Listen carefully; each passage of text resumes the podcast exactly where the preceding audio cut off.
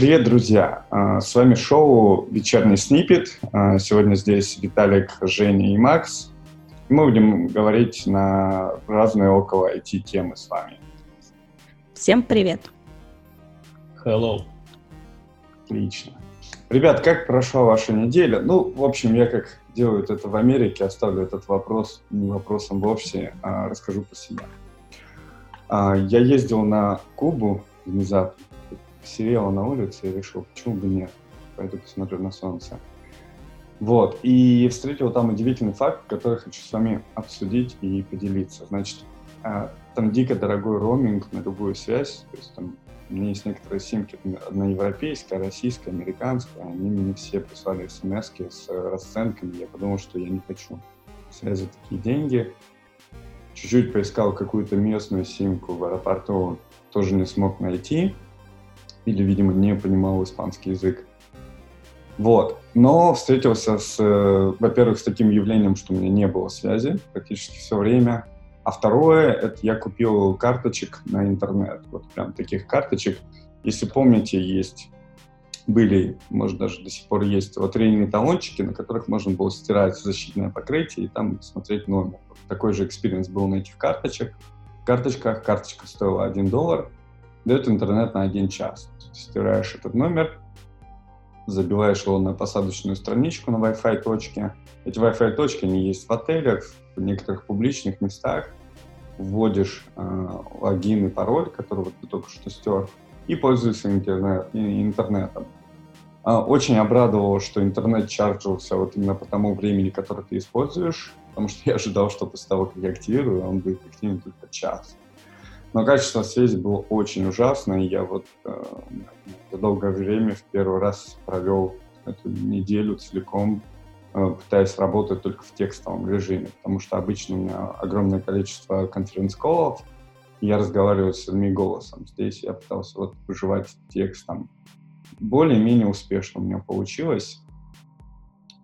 Вот, вот моя неделя, моя основная новость. Вот такой вот новый опыт в жизни. Ну, классно же, детокс, все дела, сейчас модно. Да, согласен, согласен. И новые какие-то впечатления, потом берешь в руки iPhone и понимаешь, что это не только часы, как вчера случилось. Я понял, что это еще и смартфон. Но еще и чат. О да, о да.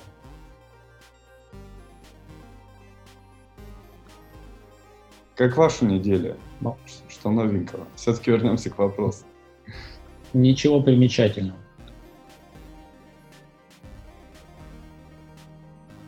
Женя решил отмолчаться. Окей, давайте тогда, может, а, перейдем к нашим темам и попробуем обсудить несколько из них. Сегодня мы подготовили для вас а, обсуждение того, почему стоит а, переходить на Python 3 уже сейчас. Немножечко поговорим про Haskell и про Motorola Razr. Давайте начнем с питона. А, будет пока, ссылка. Пока ты не да. начал, можно я скажу, что да, ты так очень здорово завел, сказал, почему стоит переходить на питон уже сейчас. Это хорошо бы звучало, не знаю, лет пять назад. А, а сейчас просто критически важно на него переходить. Это был сарказм, Макс, это был сарказм. Все верно, все верно. Ну, то есть у нас не останется выбора уже с 1 января следующего года, потому что оканчивается поддержка второго питона. Макс, давай попробуем вспомнить, и Женя, если она начнет с нами разговаривать, тоже подключайся. Сейчас а, начну. Окей. Почему стоит? Э, э, как, как это все начиналось? Я помню, что Python 3 появился где-то в году 2008. Наверное, даже не ошибаюсь. Единственное, да. что я помню, что он назывался Python 3000. Все. Да, клевое название было. Uh, у меня не было никогда практики продакшн, написания питон-кода. В нулевых я немножечко девопсил на питоне, помню, и ковырялся с джангой. И был, в принципе, в восторге от языка. Я не знаю, для меня все время одинаково выглядело с точки зрения скорости написания кода и написания кода Python и Ruby. Наверное, кому-то не понравится мое высказывание, но, тем не менее, я смотрел на них как альтернативные языки. И после того, как я поковырялся с Django, я понял, что мне что-то там не понравилось интуитивно, не помню фактов, и я понял, что вот Python для меня все-таки будет какой-то больше DevOps язык, либо написание каких-нибудь скриптов, там, да, чтение парсинга файлов, табличек, чего-то такого.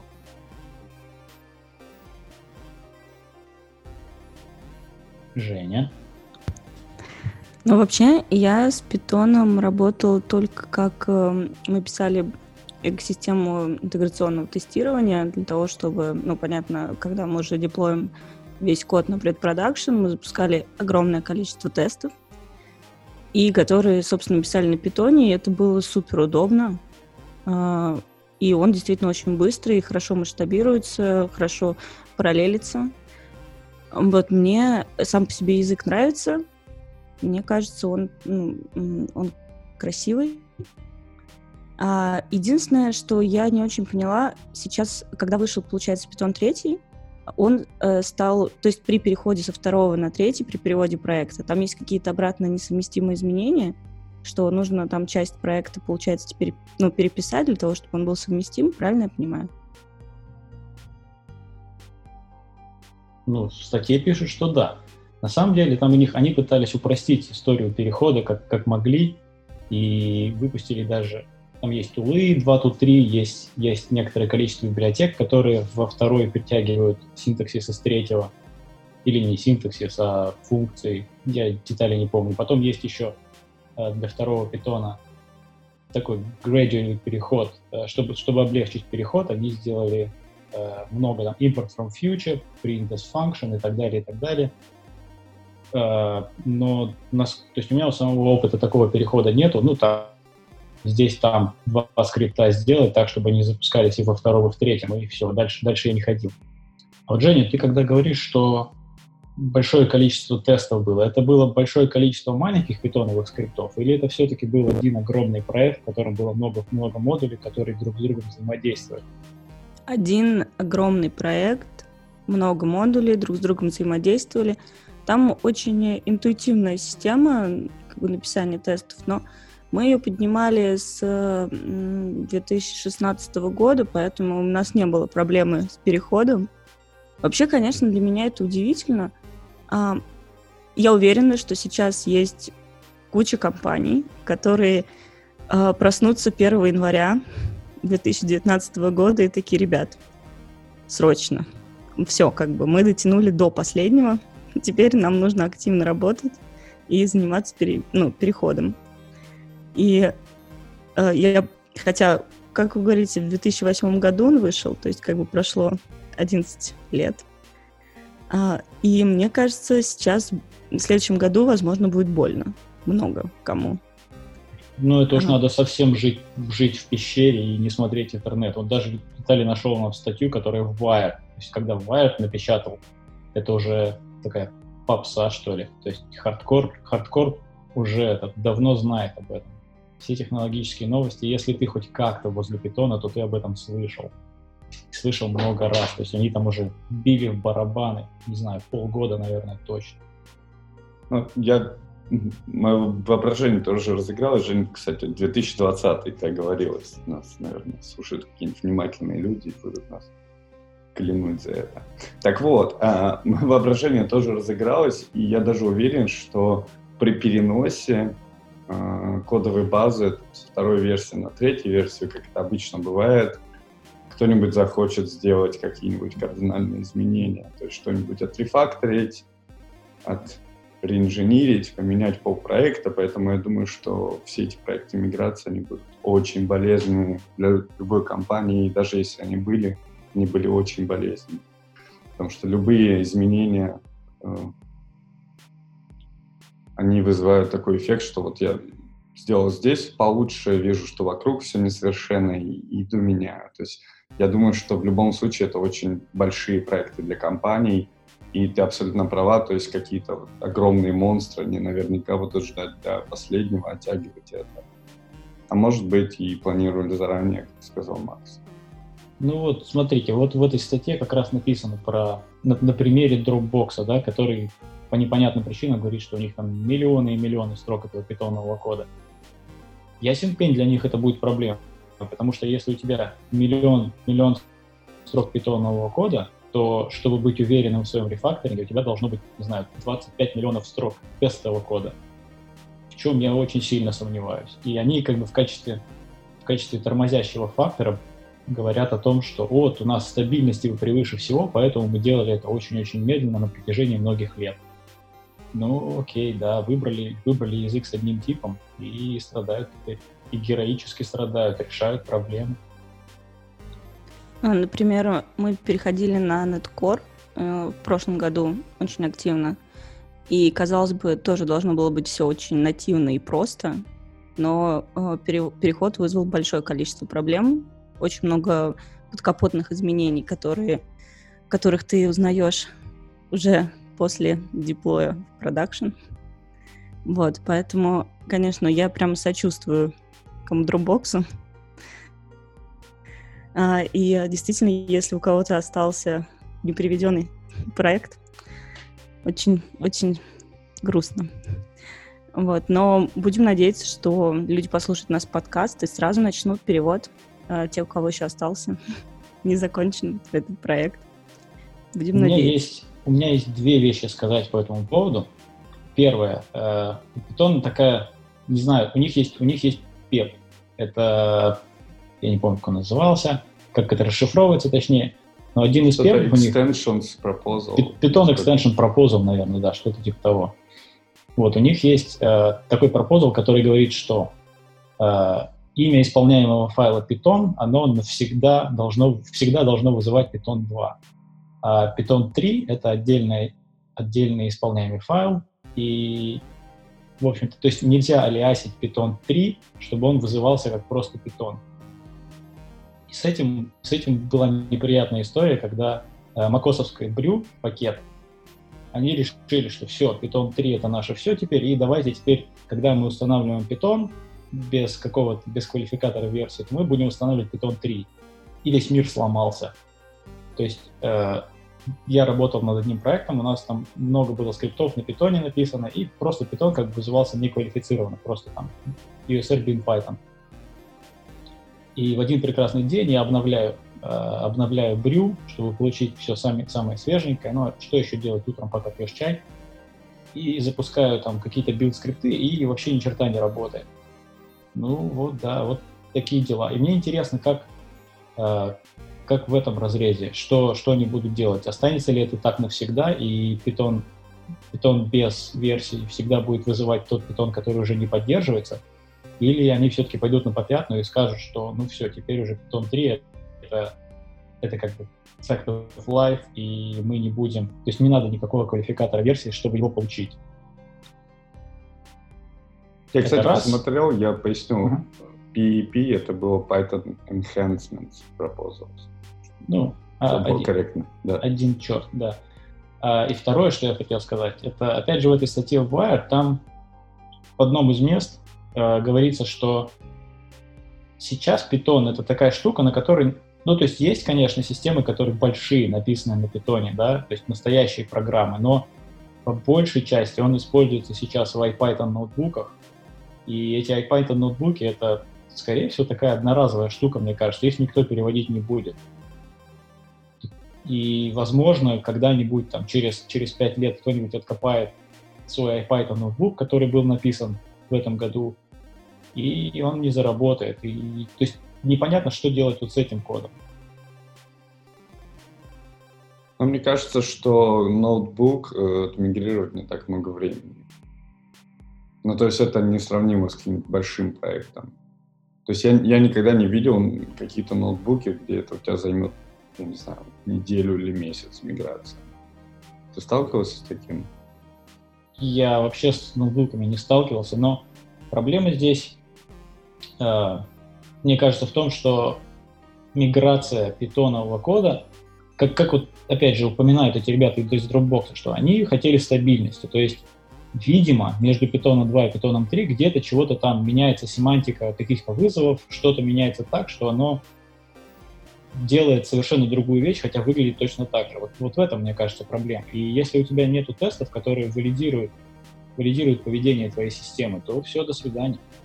Да, но насколько я помню, например, деление интеджера на интеджер стало давать float. в третьей версии. Вот пример, когда у тебя та же самая сигнатура возвращает другой тип.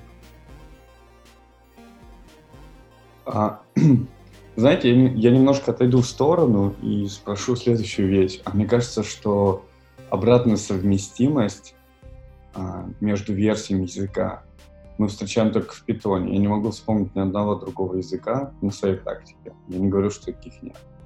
А, где была подобная проблема. То есть можно смело заявлять, что это один из э, самых радикальных языков с этой точки зрения, что вот люди настолько смелы, чтобы ломать обратную совместимость следующей версией, ну, я имею в виду из мейнстрим языков. Ну, ты прям меня удивляешь. Ты Swift смотрел? Нет, не смотрел. Рассказывай. Тебе Там он ближе. Обратная совместимость ломалась каждый год в течение, не знаю, трех-четырех лет. Потом, правда, поуспокоилась немножко, но поначалу была версия 1, версия 1.1, версия 2, версия 3, и каждый раз надо было все переписывать. А как-то поддерживал Apple скриптами по миграции, тулами по миграции, библиотеками? Ну да, когда ты когда открывал в Xcode этот проект, он говорил, о, дружище, у тебя не та версия, давай попробуем смигрироваться. Но эта миграция была ну, как сказать, не, не то чтобы полностью автоматическое. В каких-то моментах приходилось, приходилось просто руками потом докручивать напильником. Ну, единственное, что спасает, что как бы это все-таки язык компилируемый, и когда, когда у тебя там невалидный код, то он не скомпилируется и в продакшн не попадет. В питоне, в питоне такая, это, так, такое не пройдет, такой фокус. Да, и хорошо, что ты обратил на это внимание. Насколько я понимаю, еще в как раз-таки сложность перехода от версии к версии питона 2 и питона 3 была в том, что библиотеки, какие-то важные библиотеки, были написаны там либо на той, либо на другой версии. И ты не мог просто взять и подтянуть эту библиотеку. Мне кажется, что в принципе а, эта проблема бы не существовала, если бы у языка, например, был какой-то байт-код, то есть была какая-нибудь компилируемая библиотека. Потому что, скорее всего, на уровне байт-кода совместимость бы можно было сохранить. И тогда миграция бы происходила намного менее болезненно, чем это происходит с, со скриптовым языком. Слушай, сейчас вот ты вступил на скользкую такую территорию. Я боюсь, боюсь сказать ерунду, но хочу остановить тебя от, от говорения ерунды. Э, у питона все-таки какой-то байткод есть. То есть есть компилируемые питоновые файлы, если ты посмотришь внутрь Dropbox, то ты там исходников не найдешь. Проблема скорее в том, что все dependencies питоновые, они доставляются тебе, ну то есть э, исходный код это, это, собственно, source of truth, что называется. И тут, да, тут да, да. Я, я это именно это имел в виду. То есть э, методы распространения, то есть распространяется именно исходный код. Конечно же, в момент исполнения это абсолютно прав, там есть код. Окей, Женя, у тебя есть что-нибудь еще про питончик? Да, я думаю, можно на этом закончить. Закончили душить питона. Отлично. Тогда давайте, давайте я вонзюсь и расскажу вам про Haskell. Давай не то чтобы я вам расскажу про Haskell все, потому что сам знаю крайне мало, но как бы в противовес теме про динамический язык и трудности, и трудности перехода, э, ну, банального перехода с одной версии на другую, э, хочется поговорить о очень строгом, совсем не динамическом языке. И Поводом является статейка, не статейка, блокпост э, довольно популярного в, в Haskell комьюнити человека Майкла Сноймана, который э, выпустил так называемый Boring Haskell Manifesto. Э, манифест буравчика. Э, манифест, как, как же это слово-то, господи? Э, скучного Haskell, вот. И дело в том, что он говорит, что по по результатам разговора со многими людьми на протяжении нескольких лет э, пришел к выводу, ну, не только он, наверное, они пришли к консенсусу, что э, большой тормозящий большим тормозящим фактором, который не позволяет Haskell развиться, как бы им хотелось, и, и попасть во все, во все сферы программистской жизни, чтобы больше и больше людей нам программировали, является то, что э, его рассматривают не только программисты, но и компании его рассматривают как, как такой академический язык, даже не с той точки зрения, что он академический, суперсложный и непрактичный, а с той точки зрения, что э, очень много э, обезумевших людей, которые стараются втащить туда все самое, самое последнее, самые последние разработки, о которых только, только вчера подумали какие-то большие ученые и тут же внедрили их э, в основной хаскельный компилятор. Никто, никто, естественно, не хочет... Э, можно прекрасно понять разраб, э, не разработчиков, а руководство компаний, э, руководителей проектов, э, что они не хотят тянуть самое свежее и самое непонятное э, в, свои, в свои проекты, которые на самом-то деле должны просто зарабатывать деньги. Э, с другой стороны этого спектра есть люди, которые просто говорят, у Haskell есть э, вполне понятные положительные стороны, он позволяет прошу прощения, э, положительные стороны Haskell, да. Он позволяет писать, э, во-первых, да, то есть он, э, проверка типов на этапе компиляции, причем довольно строгая, позволяет тебе писать код, который, как, как говорится, да, что если это компилируется, то он, скорее всего, работает. То есть ты пишешь хорошую-хорошую спецификацию э, того, как твой код должен работать, и потом он просто работает по этой спецификации. То есть шаг вправо, шаг влево, как в питоне, уже, уже не получится.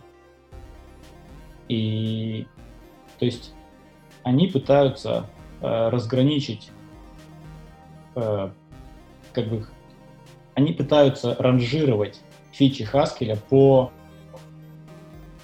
э, как же он тут это называет, дайте мне секундочку, power to weight ratio. Это как-то выразительность, э, выразительность против сложности, наверное. Эффективность на квадратный метр. Ну, что-то типа того, да. То есть э, и задача, которую они как бы описывают, не знаю, они ставят ее перед собой или нет, но просто э, описывают, что хочется выбрать э, такой набор фич языка и такой набор библиотек, которые будут, с одной стороны, э, то есть как, как это, Pareto принципал, да, то есть выбрать 20% фич языка, которые дадут тебе 80% э, каких-то каких-то этих э, няшек, как сейчас модно говорить. Ну и там в статье он описывает, э, чего, чего они хотят добиться, но, к сожалению, никаких конкретных никаких конкретных обещаний он не дает, и единственное, что говорит, что вот я, я рассматриваю этот блокпост как Э, призыв, призыв к действию. То есть, если у кого-то есть что сказать, напишите мне, не мне, а Майклу Снойману, э, и давайте, давайте поговорим, попытаемся, попытаемся сделать это реальностью. Вот как-то так. И эта статья, она навела меня на мысли о том, что э, вообще очень, очень полезно, мне кажется, иметь такой язык и такую экосистему, которая для, вот, для, для делания дела, да, то есть она не шашечки, а она чтобы ехать. В какой-то мере, мне кажется, Go очень, очень популярен в этом, в этом разрезе. То есть они говорят, что типа, вот у нас язык для тех, для тех, кто уже, для тех, кто устал, для тех, кому не, неохота э, гнаться за самым свежим и самым последним, но он работает, работает довольно хорошо, дает, дает какие-то гарантии, дает тебе быструю скорость компиляции и все такое. То есть, если Haskell когда-нибудь придет, э, придет вот в то же самое место, где сейчас находится Go, это, да, сейчас не очень, не очень красиво сказал, но если Haskell когда-нибудь станет, или хотя бы какое-то подмножество его станет таким вот именно э, языком для уставших людей, которым надо ехать, мне кажется, это будет очень здорово. Ну, Haskell же существует уже сколько лет? А, ради интереса. если ничего не путаю. Да как Python, а... с 91 -го года. А, да, то есть он впервые появился в 90-м году, 29 лет назад. И меня всегда поражает, что люди спустя 29 лет все еще думают, что их язык все-таки когда-нибудь это как э, станет популярным. Это как когда ты со школы играешь в рок-группе, и вам 40, вы все еще ходите в этих футболках и думаете, что ваша рок-группа все еще покорит мир. Потому что не, не много используется Haskell в продакшене. Не, не знаю, почему вдруг после этого манифеста люди очнутся и начнут его активно использовать. В чем его такие большие плюсы? Так никто не говорит, что все вдруг очнутся, но э, люди пытаются, то есть люди, они заинтересованы в том, чтобы это, этого добиться, и они пытаются находить пути, они пытаются понять, что стоит между, между Хаскелем и успехом, грубо говоря. То есть вот они обнаружили, что да, есть, есть такая проблема, что сообщество, грубо говоря, разбилось на две части. Первая часть — это такие оголтелые фанатики, которые хотят э, все самые последние фичи срочно заиспользовать у себя в проекте, чтобы написать как самый короткий, самый короткий код, который очень быстро и очень абстрактно все делает. А есть просто люди, которые хотят использовать, ну, то есть которые разумно подходят к вопросу и пытаются просто использовать полезные фичи языка. То есть, чтобы, например, вот это вот Э, если взять нашу прошлую тему, переход с Python 2 на Python 3, то есть если у тебя есть какое-то какое изменение, да, то ты это отловишь на этапе компиляции. То есть если, если, ты, э, если твой код компилировался на прошлой версии и не компилируется на новой версии, значит тебе надо что-то поменять, а не так, что как в Python. Оно как бы у тебя ну, выглядит нормально вроде, что-то запускается, а если у тебя нету стопроцентного покрытия кода, то ты, в общем-то, не гарантирован, тебе исполнение корректной твоей программы не гарантирован. То есть никто не говорит, что вот сейчас прям overnight Haskell станет популярным и его принесут везде. Просто хотят сделать так, чтобы люди перестали смотреть на Haskell как на нечто такое эзотерическое, то есть и использовали его по а, то есть использовали те его фичи, которые им реально нужны, которые им приносят какие-то какие полезные результаты.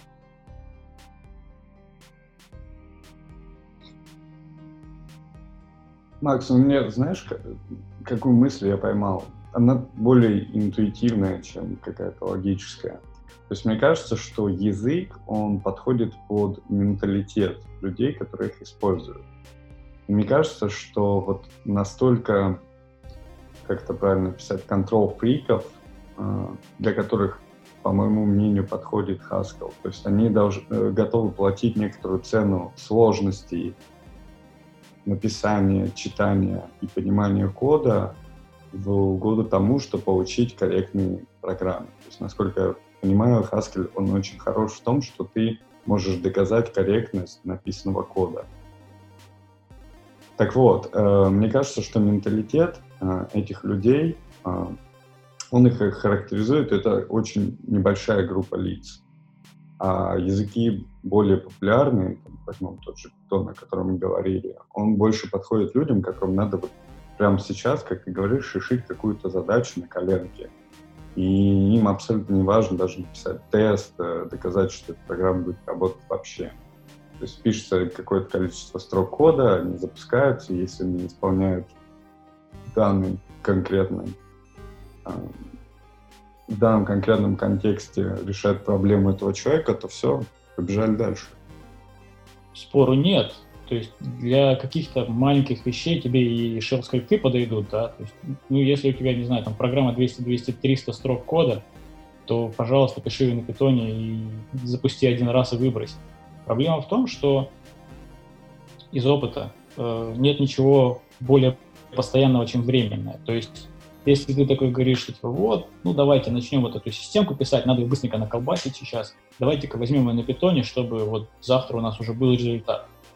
Ну, классно, да, то есть завтра у тебя будет результат, потом, не знаю, инвесторы прибегут к тебе с деньгами, и ты продолжишь просто эту самую систему, которую ты написал на питончике, быстренько обвешивать костылями со всех сторон и в конце концов у тебя получится монстр. А потом еще и питон третий выйдет, да, и тебе придется этого монстра переносить. С Haskell и, наверное, не только с Haskell, с другими языками тоже есть, как бы, да, есть проблема, что тебе нужно сначала заставить, убедить, не заставить, убедить компилятор, что, что ты подумал обо всех, э, обо всех подводных камнях, что ты учел все, что надо было учесть. Но зато потом, как бы, у тебя smooth sailing, как говорится. То есть, да, у тебя какой-то есть, какая-то инвестиция поначалу есть дополнительная. Тут спору вообще нет. Но в долгосрочной перспективе и в, в разрезе больших проектов, мне кажется, что не только Haskell, но и вообще вот такие языки, которые тебя заставляют э, с каким-то, не знаю, заставляют тебя преодолевать что-то в самом начале, это, это все-таки окупается в долгосрочной перспективе. Но мы с тобой, я думаю, что на одной страничке здесь то есть, должна быть соответствующая среда для этого.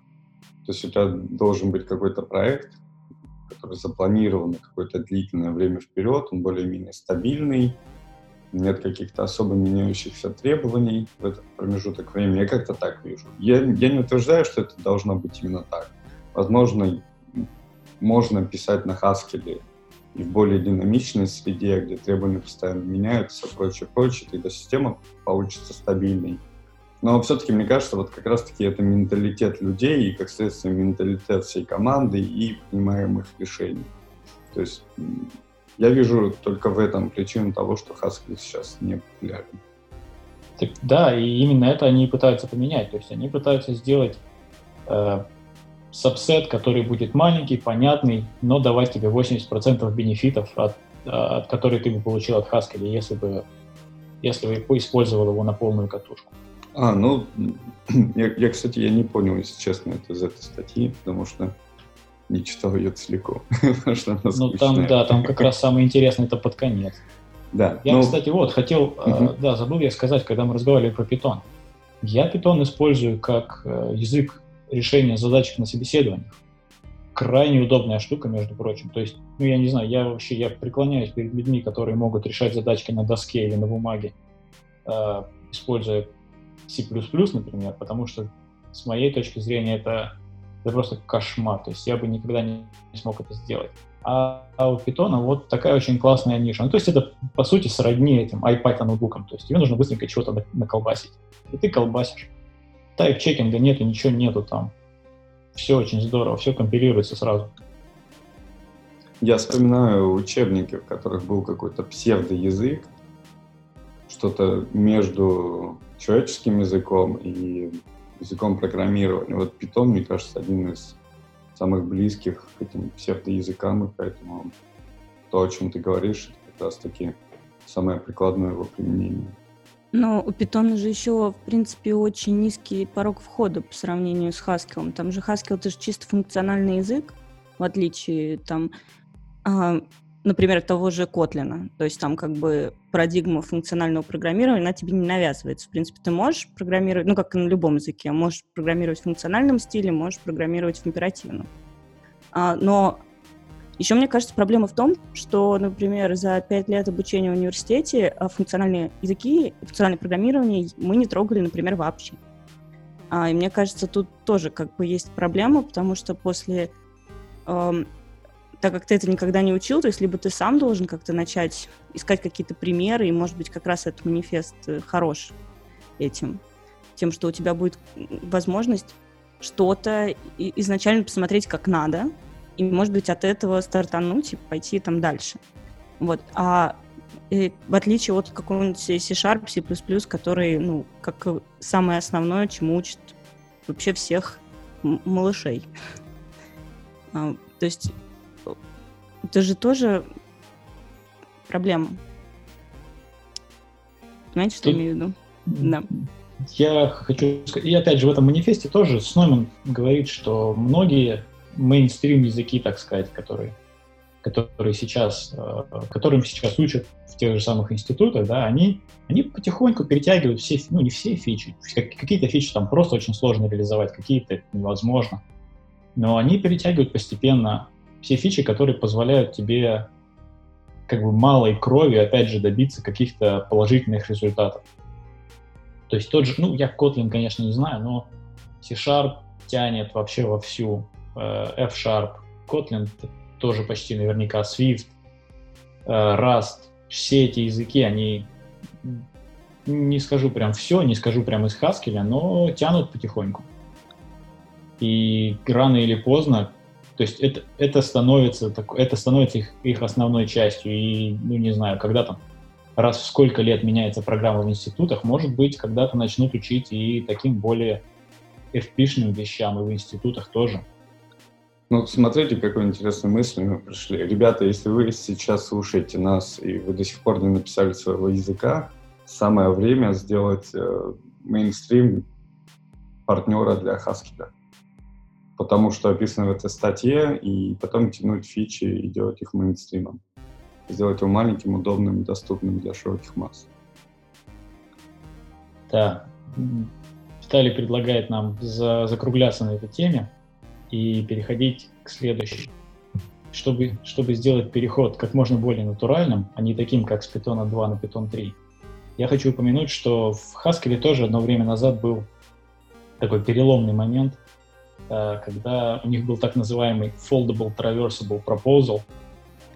И я не буду вдаваться в детали, я хочу заострить наше внимание на слове Foldable.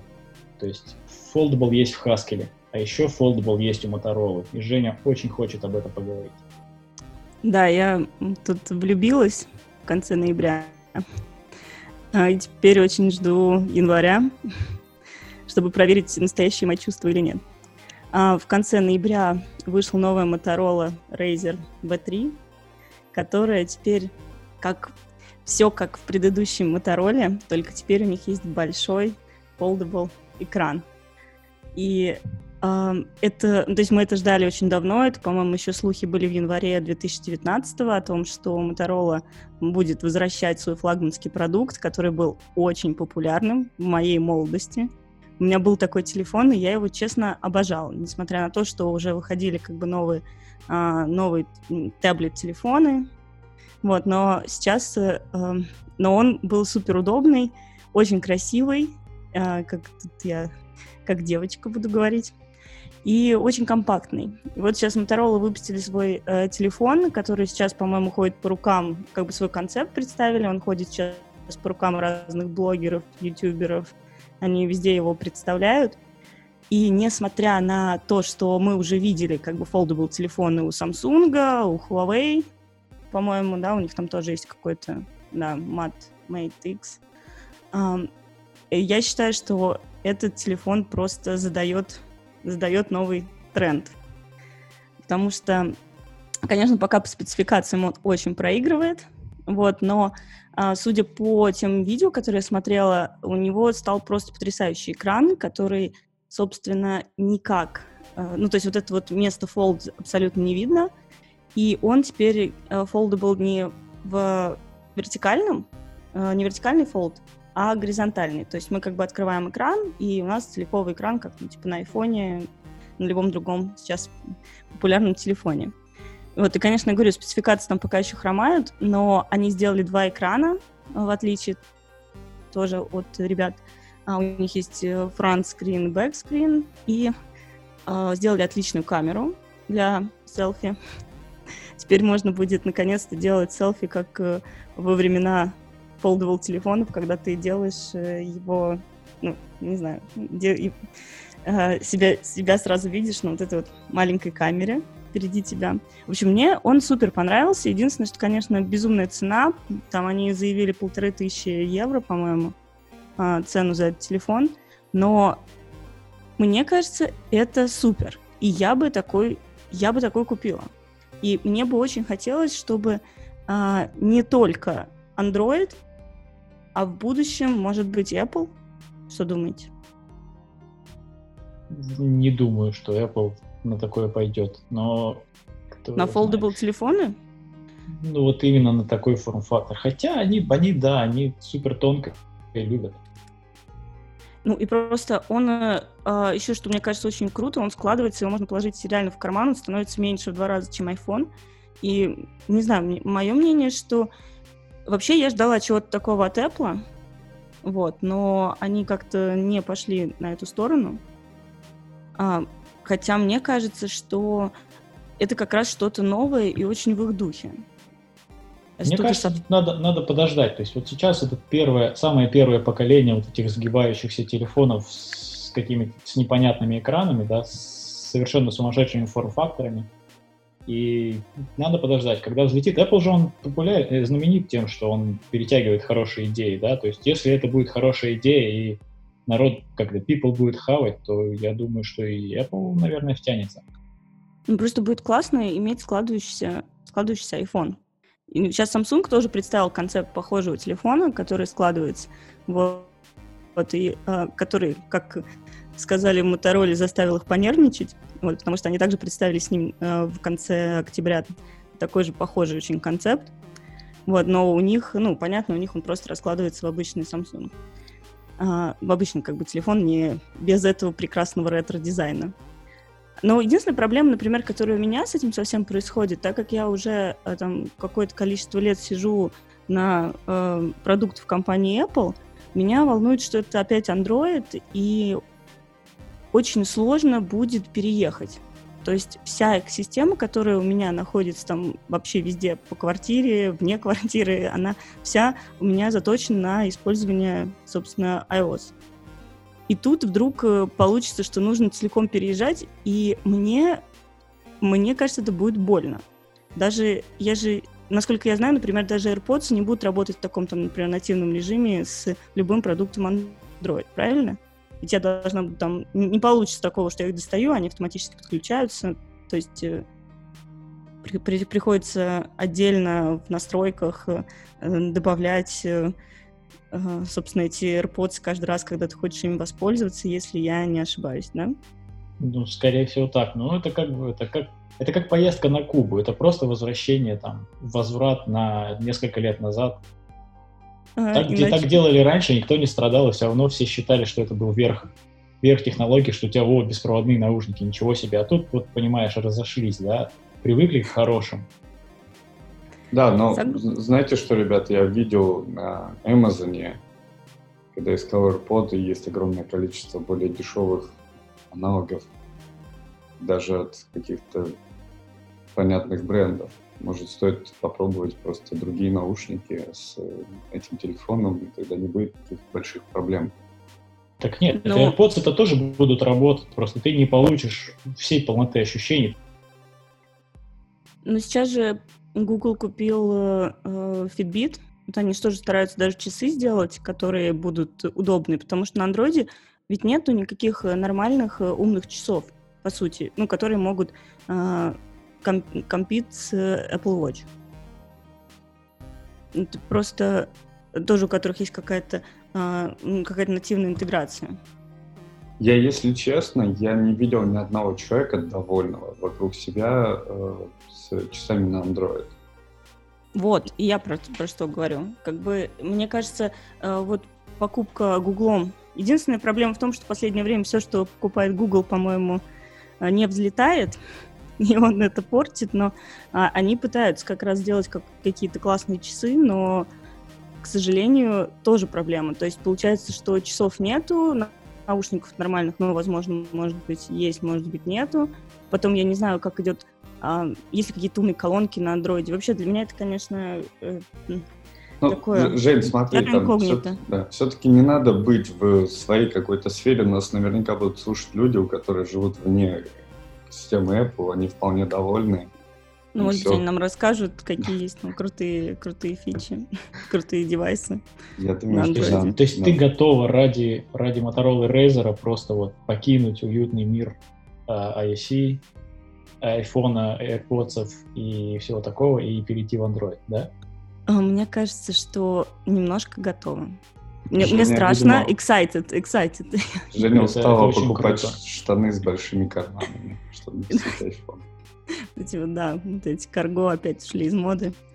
И снова мне негде носить э, этот огромный телефон. Но мне очень понравилась концепция, которую ты описала, что в таком случае экран может быть еще больше. Я не говорю сейчас про Razer, а про Foldable. То есть сама концепция по себе, она позволяет сделать экран еще больше. Даже какие-то очень странные между форм-факторами. То есть ты можешь какой-нибудь отогнуть лепесточек и использовать его, например, как телефон. Или развернуть его целиком и получить какой-то ну, планшет. Да-да-да, или, или сделать телефон, который сворачивается 8 раз и превращается в 50-дюймовый телевизор. Ну, есть же вот эти вот тоже прототипы, которые мягкие телефоны, которые можно в трубочку сворачивать, потом разворачивать. Тогда а. и телевизоры тоже такие есть. Да. Причем не прототипы, они просто стоят безумно, но есть. Ну, просто мне кажется, это что-то новое. Мы давно, у нас давно не было ничего нового. То есть э, последнее, а, последнее обновление от Apple — это тоска, а, как бы, и очень хочется, как, вот, хочется чего-то excited. Тут совершенно другого. Казалось бы, уже ничего нельзя придумать, и тут вот оно. Женя, у тебя какой iPhone сейчас? А, какой-то X. Не первый. 11? Не 11? Нет. нет. О, тогда, тогда верю. А, но то, что ты говоришь, мне кажется, как раз-таки является причиной, почему foldable еще не сильно распространен. То есть у людей есть предрассудки. Я буду платить огромное количество денег, покупать новую технологию, с которой наверняка будут какие-то технические проблемы. То есть есть Нет. огромное количество предрассудков, где ты просто не готов инвестировать в эти эксперименты над собой. Нет, ну я согласна с Максом, что надо подождать. Как бы не надо гнаться прям за первой версией. А, надо чуть-чуть э, посмотрим, куда это пойдет, но вообще тренд мне очень, очень нравится. Предлагаю боринг телефон манифеста. Телефон должен звонить. Слушайте, ну, кстати, между прочим, я посмотрел видео, и мне очень понравилось, что они воспроизвели в самой операционной системе то, что было в оригинальной версии Razer. То есть они прям даже визуально повторили клавиатуру, меню, э, рабочий стол, или как это правильно называется? Звонок. Home screen, да, звонок. То есть все выглядит то, так, как это было в Razer. То есть этот продукт создан именно на аудиторию ностальгирующих типа Жени. А вот расскажите мне, а в Razer были э, как это был экран с огромными пикселями квадратными, они это тоже повторили? Видимо, Что нет. такое экран с огромными не, ну, там был, там разрешение, был, разрешение. Там был очень, очень маленький экранчик, да, с очень маленьким разрешением, и пиксели, пиксели были видны очень хорошо. А сейчас же современные экраны, они как это, ретина стайл, в них, в них пикселей не видно. То есть ну, нужно нет, несколько пикселей упаковывать в один квадратик. Они такое сделали тоже? По-моему, нет. Ну вот. Ну, было бы классно для, для ностальгирующих, мне кажется. Было бы здорово. Ну что, на этой поучительной ноте будем закругляться? Всем Razer. Да, я согласен. Спасибо большое, что послушали нас сегодня. Мы будем публиковать э, подкаст на SoundCloud, и комментарии сейчас будем принимать и обратную связь именно там. Так что, пожалуйста, не поленитесь ходить туда и оставить их там. Спасибо. Спасибо всем. Пока. До следующей пока, недели. Пока.